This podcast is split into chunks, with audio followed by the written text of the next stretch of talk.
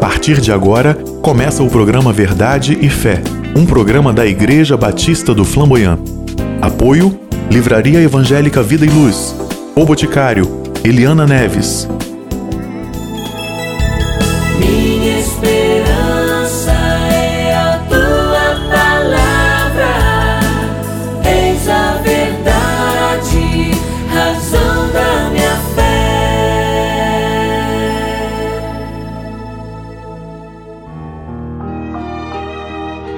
Ouça agora uma mensagem bíblica pelo pastor Sandro Reis em um dos nossos cultos na Igreja Batista do Flamboyant.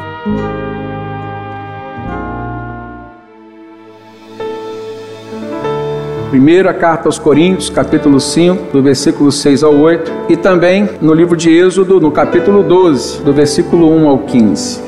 O Senhor disse a Moisés e a Arão no Egito: Este deverá ser o primeiro mês do ano para vocês. Digam a toda a comunidade de Israel que no décimo dia deste mês todo homem deverá separar um cordeiro ou um cabrito para sua família um para cada casa. Se uma família for pequena demais para um animal inteiro, deve dividi-lo com o seu vizinho mais próximo, conforme o número de pessoas e conforme o que cada um puder comer. O animal escolhido será macho, de um ano, sem defeito, e pode ser cordeiro ou cabrito. Guardem-no até o décimo quarto dia do mês, quando toda a comunidade de Israel irá sacrificá-lo ao pôr do sol. Passem então um pouco do sangue nas laterais e nas vigas superiores das portas das casas das quais vocês comerão o animal. Naquela mesma noite comerão a carne assada no fogo, com ervas amargas e pão sem fermento. Não comam a carne crua, nem cozida em água, mas assada no fogo, cabeça, pernas e vísceras. Não deixem sobrar nada até pela manhã. Caso isso aconteça, queimem o que restar. Ao comerem, estejam prontos para sair. Como? Cinto no lugar, sandálias nos pés e cajado na mão. Comam apressadamente. Esta é a Páscoa do Senhor. Naquela mesma noite, passarei pelo Egito e matarei todos os primogênitos, tanto dos homens como dos animais, e executarei juízo sobre todos os deuses do Egito. Eu sou o Senhor.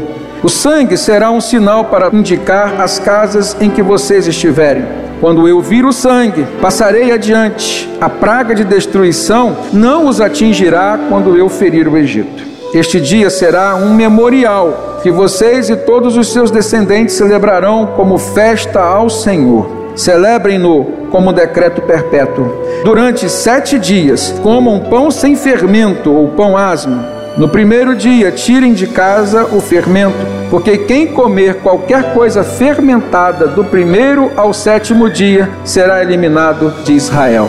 1 Coríntios 5, versos 6 a 8 nos diz assim: O orgulho de vocês não é bom. Vocês não sabem que um pouco de fermento faz toda a massa ficar fermentada?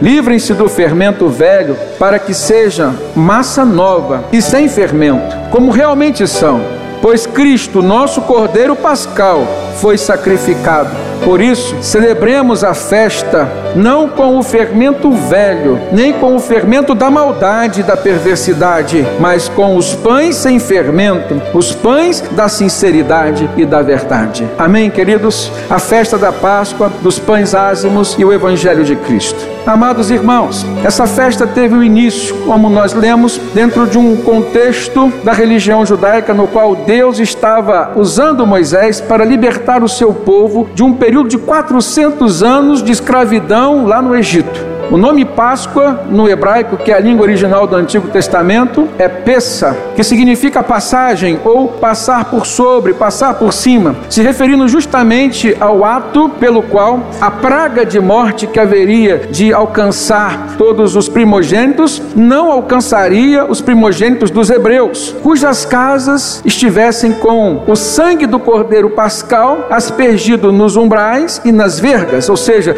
nas vigas horizontais das portas e nas vigas verticais.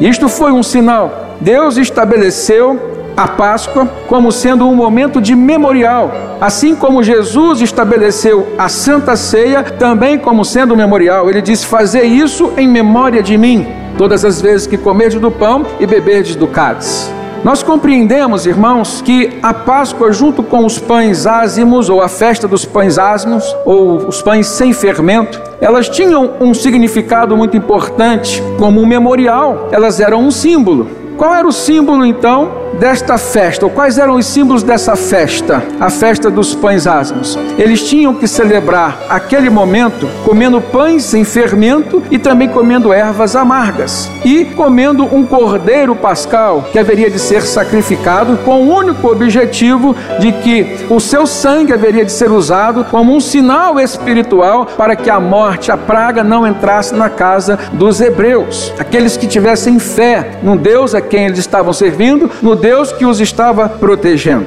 A teologia tem dois assuntos que são muito importantes para nós compreendermos isso. Se chama sombra e tipologia. São assuntos da hermenêutica, da forma como nós temos que interpretar os textos. A sombra é aquilo que se projeta em algum anteparo quando se aplica algum tipo de luz sobre alguém ou sobre alguma coisa. E sombra é algo que traz uma ideia daquilo que está sendo projetado, mas não mostra detalhes, não dá para se identificar totalmente. E estas coisas que no passado Deus usava como símbolo, como memorial, elas eram uma sombra daquilo que haveria de acontecer no futuro.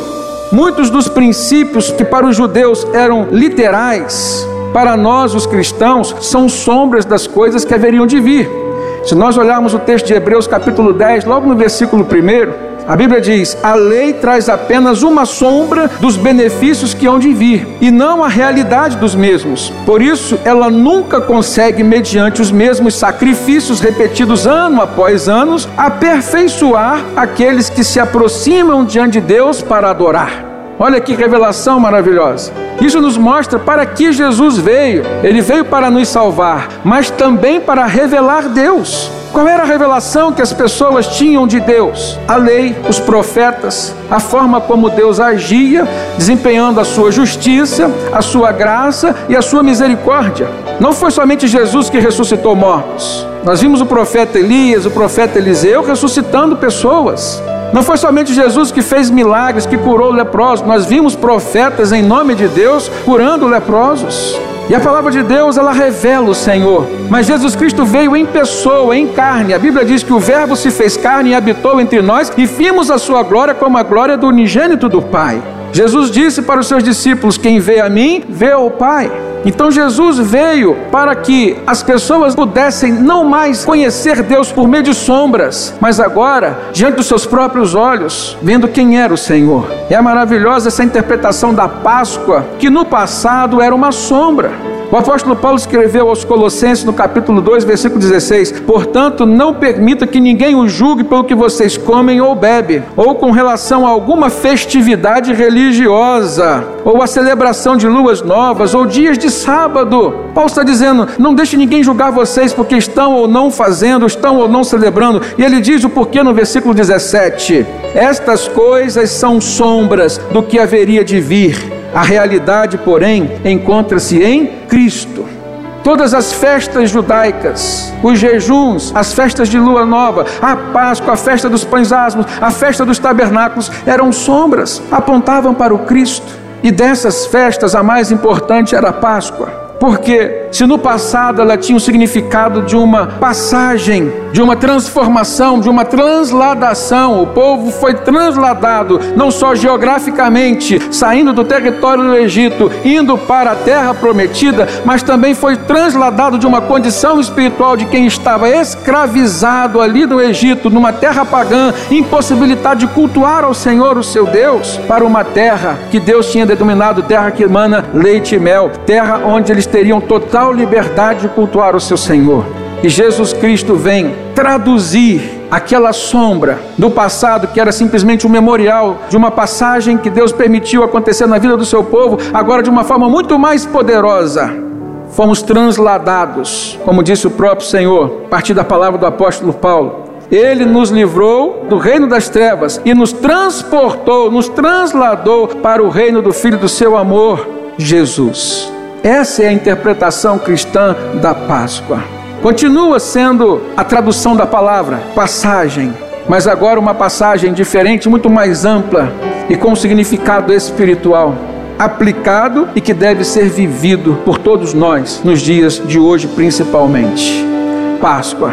Qual é a interpretação que você dá a esse momento que seja muito mais do que um feriado, que seja muito mais do que uma oportunidade para estar com a família, que seja muito mais de celebrarmos a morte do Senhor Jesus, que seja muito mais de celebrarmos a morte e a ressurreição do Senhor, mas que seja, irmãos, a interpretação da vida que Ele nos deu, que Ele nos tem dado, a partir do sacrifício e da perspectiva da salvação e vida eterna nos céus com o Senhor. Se Jesus não tivesse morrido, se Jesus não tivesse ressuscitado ao terceiro dia, não haveria um sacrifício sacrifício vicário, substitutivo, que pudesse tirar de nós toda a culpa do pecado e, portanto, nos declarar perdoados diante do Senhor e assim então justificados com Ele e termos essa certeza da salvação e vida eterna nos céus. Precisamos olhar para a Páscoa judaica, agradecermos a Deus porque ela aconteceu, mas sabemos que ela é uma sombra ela era uma sombra que apontava para o Cristo. A tipologia é um tipo nas Escrituras, uma forma de nós mostrarmos aquilo que apontava no passado para algo no presente. E nós vemos que a Páscoa é um tipo de Cristo Jesus. E aqui é o apóstolo Paulo quem está dizendo no texto da primeira carta aos Coríntios que nós lemos, capítulo 5, a partir do versículo 7. E é sobre esse texto do apóstolo Paulo que traz a interpretação, a ressignificação da Páscoa que eu gostaria de meditar com os amados irmãos. O que que o apóstolo Paulo vem nos ensinar? Primeiramente, irmãos, a Páscoa traz para nós uma convocação para nós lutarmos por uma transformação interior, não só uma transformação física, mas uma transformação interior. O texto que nós lemos de 1 Coríntios 5 diz, logo no versículo 6: O orgulho de vocês não é bom diz o apóstolo Paulo, falando para os cristãos daquela igreja. Vocês não sabem que um pouco de fermento faz toda a massa ficar fermentada? Aqui a gente começa a perceber o significado daqueles símbolos. Na festa dos pães asmos, o fermento significava a pressa, a pressa com que Deus disse que o povo deveria sair. O pão sem fermento quem aqui faz o pão hoje, uma massa, e coloca o fermento, tem que esperar. O povo não podia esperar. Então Deus disse: comam o pão sem fermento. Tinham que comer o pão sem fermento, mas também comer com ervas amargas. E por que ervas amargas? Para que eles pudessem se lembrar da amargura que eles viviam no tempo da escravidão lá no Egito. E por que, que eles tinham que matar um cordeiro e comê-lo? Como forma de sacrifício, culto e gratidão ao Senhor, mas para que eles pudessem ter também o sangue daquele cordeiro para servir de sinal, para que a morte, quando passasse ali, não entrasse na casa deles e os poupassem assim da morte. Os três símbolos o apóstolo Paulo vem agora ressignificar nesse texto que ele escreve aos Coríntios. Ele fala: O orgulho de vocês não é bom. Vocês não sabem que um pouco de fermento faz toda a massa ficar fermentada?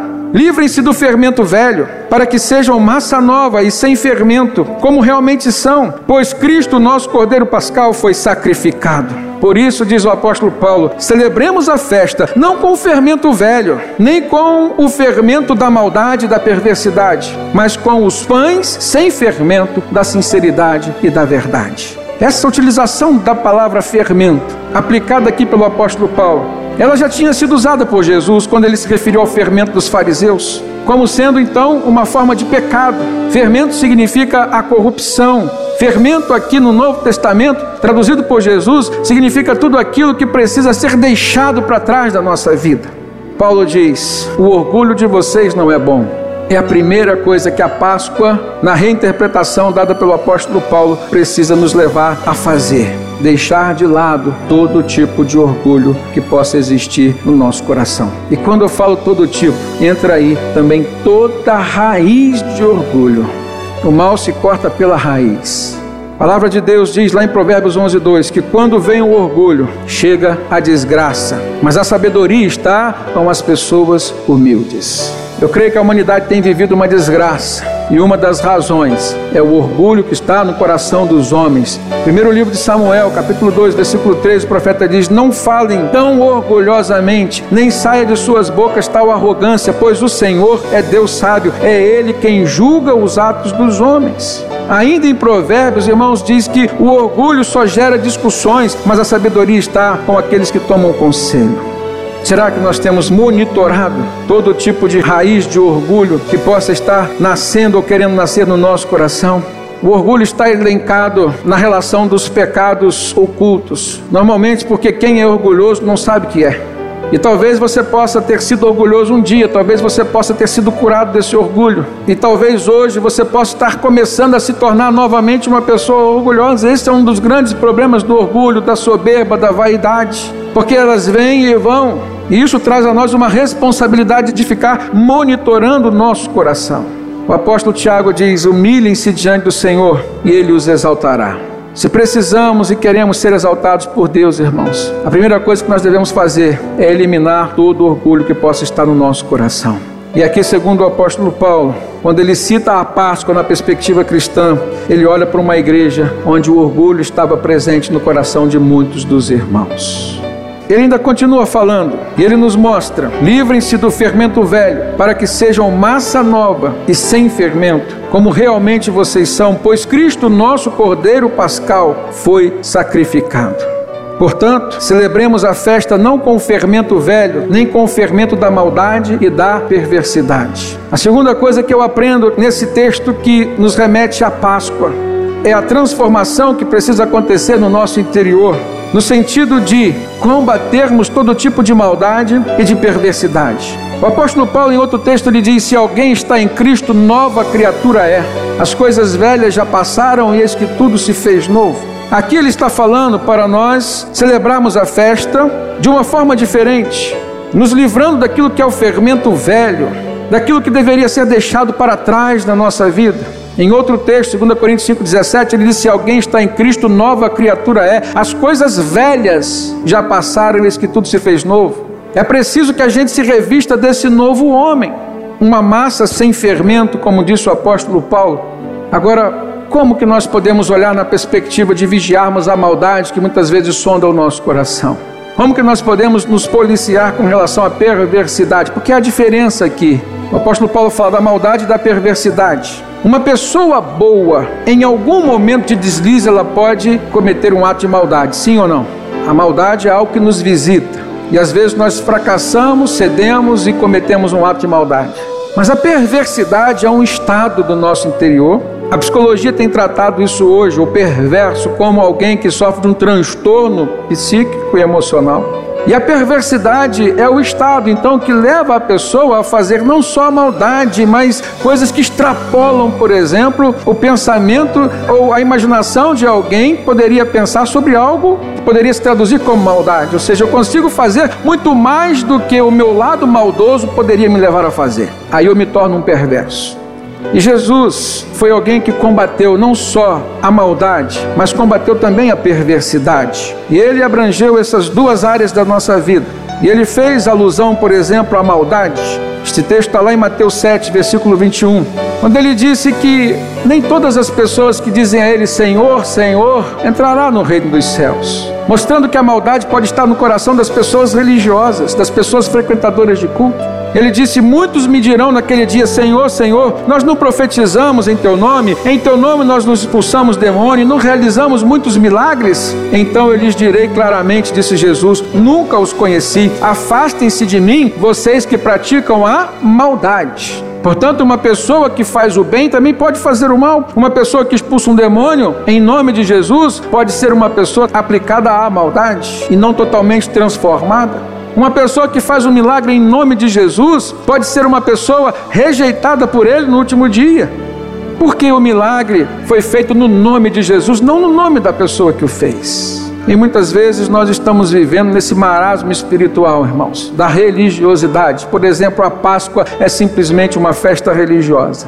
O momento de você dizer que Jesus morreu, o momento de você dizer que Jesus ressuscitou, mas sem nenhum significado profundo para a sua vida qual é o nível de profundidade espiritual e significado que a Páscoa tem tido para nós como cristãos hoje.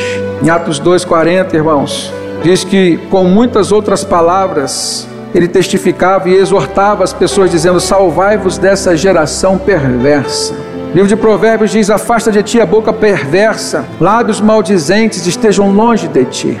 E aí a gente percebe como que nós temos que levar a sério essa questão a maldade que nos visita e que nos revisita. e a perversidade que ronda nosso ser, a nossa existência, tentando tomar conta da nossa mente e das nossas atitudes. Uma vez tomando conta das mentes, tomará conta das atitudes.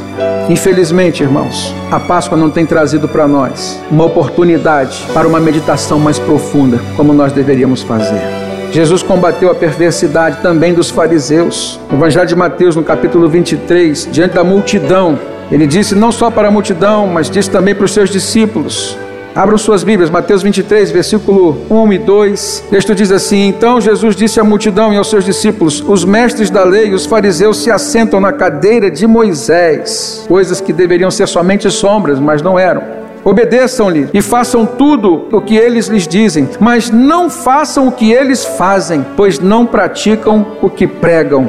Eles atam fardos pesados e os colocam sobre os ombros dos homens, mas eles mesmos não estão dispostos a levantar um só dedo para movê-los. Olha que coisa, irmãos, a perversidade da religiosidade. Então Jesus diz: Olha, os fariseus estão pregando certo, pode fazer o que eles estão dizendo, mas eles não fazem aquilo que pregam. A Páscoa é uma oportunidade, irmãos, para nós como igreja, repensarmos as nossas atitudes, vivermos mais aquilo que nós pregamos, aumentarmos o nosso compromisso com o Senhor e assim demonstrarmos a Ele toda a nossa gratidão. Ele morreu em nosso favor. Na celebração da ceia, Jesus disse por dois momentos: Isso é o meu corpo que é dado em favor de vós. No segundo momento, este cálice representa o meu sangue que é dado em favor de vocês. E o que, que nós temos feito para demonstrar gratidão a esse favor imensurável que o Senhor Jesus nos deu? A terceira e última lição que eu gostaria de tirar com os amados irmãos desse texto. No versículo 8 de 1 Coríntios 5, o apóstolo Paulo diz: Por isso celebremos a festa, não com o fermento velho, nem com o fermento da maldade e da perversidade, mas com os pães sem fermento da sinceridade e da verdade. Sinceridade e verdade, irmãos, é tudo que Jesus pede de nós. Em João capítulo 17, nós temos ali a oração sacerdotal feita por Jesus. E ele orou de uma forma muito especial por nós, dizendo assim: Pai, santifica-os na verdade, a tua palavra é a verdade. E aqui há um preceito precioso. Não há como nós vivermos a verdade, não há como nós conhecermos a verdade, porque Jesus disse: Eu sou o caminho, a verdade e a vida. Se nós não estivermos em contato com a palavra de Deus, porque aqui ele diz: Santifica-os na verdade, a tua palavra é a verdade. Se alguém precisando de direcionamento, irmãos, o salmista no Salmo 43 diz: Envia a tua luz e a tua verdade, para que elas me guiem e me levem ao teu santo monte, ao lugar onde tu habitas. Se alguém quiser direcionamento vindo da parte de Deus, é preciso viver a verdade que está na palavra do nosso Senhor. Eu lembro daquele momento em que Jesus esteve com a mulher samaritana, à beira do poço em Sicar uma mulher sofrida pela vida, uma mulher carente de um direcionamento, carente de luz, uma mulher carente de esperança, uma mulher carente de conhecimento, de revelação era uma pessoa religiosa, porque ela chegou a perguntar a Jesus: Olha, os nossos pais dizem que nós temos que adorar aqui no Monte de e vocês, judeus, dizem que nós temos que adorar lá em Jerusalém. Qual é o lugar da verdadeira adoração? E aí Jesus olha para ela e diz assim: Não é nem aqui, nem lá, porque Deus é espírito e importa que os seus adoradores o adorem em espírito e em verdade, porque a tais adoradores o Pai procura. A verdade tem que estar presente na vida de quem quer adorar genuinamente o nosso Senhor. Jesus olha para aquela mulher e leva a ela um norte, um direcionamento. Jesus olha para aquela mulher e revela o seu passado, uma mulher que tinha tido cinco maridos e estava com o sexto relacionamento que não era o seu marido. E ao revelar quem ele era, ela disse: Vejo que tu és profeta. Ela está diante daquele que haveria de abrir uma porta de renovação, de transformação, de passagem, irmãos. Vejam aqui. Jesus protagonizando o papel do cordeiro pascal, do cordeiro que faz a passagem. Aquela mulher teve a sua vida transformada. Ela passou de uma situação, de uma condição de quem não tinha uma perspectiva de vida, de quem era alijada pela sociedade, discriminada pela sociedade. O texto diz que ela estava ali no sol de meio-dia. Não era naquele momento que todas as mulheres da cidade iam ao poço buscar água. Ela estava indo no momento em que as mulheres não poderiam vê-la e, portanto, não escarneceriam dela, não a discriminariam. Jesus a transformou, Jesus a transportou, Jesus realizou a Páscoa na vida daquela mulher. E a primeira atitude dela demonstrando isso foi o fato de querer ir até a sua cidade, anunciar que ela tinha conhecido Cristo, o profeta, e se transformou numa grande evangelista. E assim a gente percebe que a Páscoa, quando é vivida, internalizada na vida das pessoas, ela causa uma passagem, ela causa uma transformação. Ela nos mostra quem realmente Deus é em Jesus e ela nos leva a conhecer a vontade de Deus para nós, ou seja, quem realmente Deus quer que nós sejamos. Na última ceia vivida por Jesus e seus discípulos, antes da sua morte e crucificação, Jesus dá uma ressignificação para a Páscoa.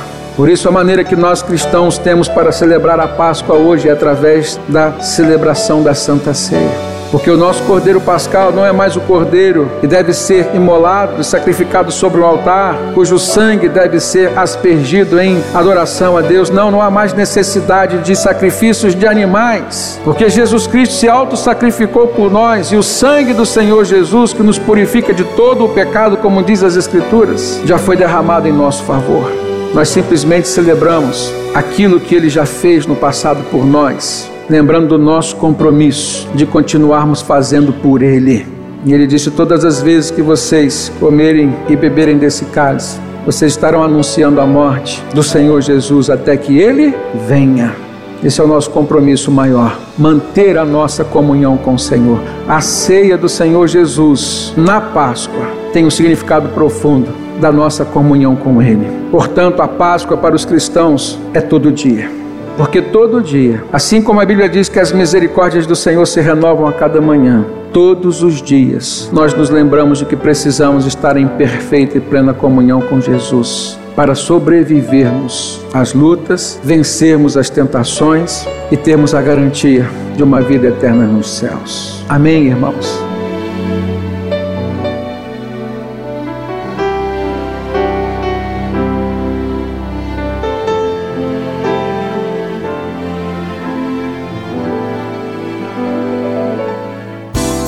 Situada na Rua Caldas Viana, número 250, a Igreja Batista do Flamboyant produz o programa Verdade e Fé para abençoar você e sua família.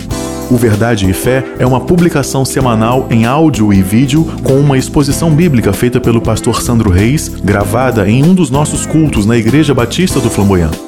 Temos uma boa notícia para você que ouve o programa Verdade e Fé. Você pode adquirir esta mensagem em um kit contendo um CD e um DVD. Ligue para 0 operadora 22 2724 3748 no horário comercial ou, se preferir, envie-nos um e-mail para ibflamboyant@gmail.com. Você também pode nos acompanhar pelo canal youtube.com/ibflamboyant. Está chegando ao final mais uma edição do nosso programa. Obrigado pela sua companhia e até o próximo programa Verdade e Fé.